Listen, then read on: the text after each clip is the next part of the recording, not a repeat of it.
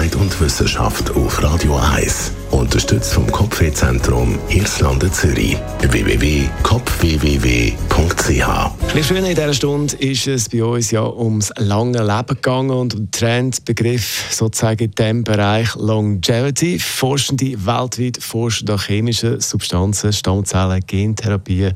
Alles, um unser Leben zu verlängern oder vor allem möglichst lang gesund zu bleiben. Aber statt jetzt auf die lebensverlängernden Hightech-Produkte oder Behandlungen zu warten, können wir natürlich auch aktiv werden. Und zwar hat in einer Harvard-Studie fünf wichtige Punkte herauskristallisiert für ein langes und vor allem gesundes Leben. Die sind nicht rauchen, gesund essen, jeden Tag mindestens 30 Minuten Bewegung, ein normales Gewicht zu haben und möglichst wenig Alkohol trinken. Hm.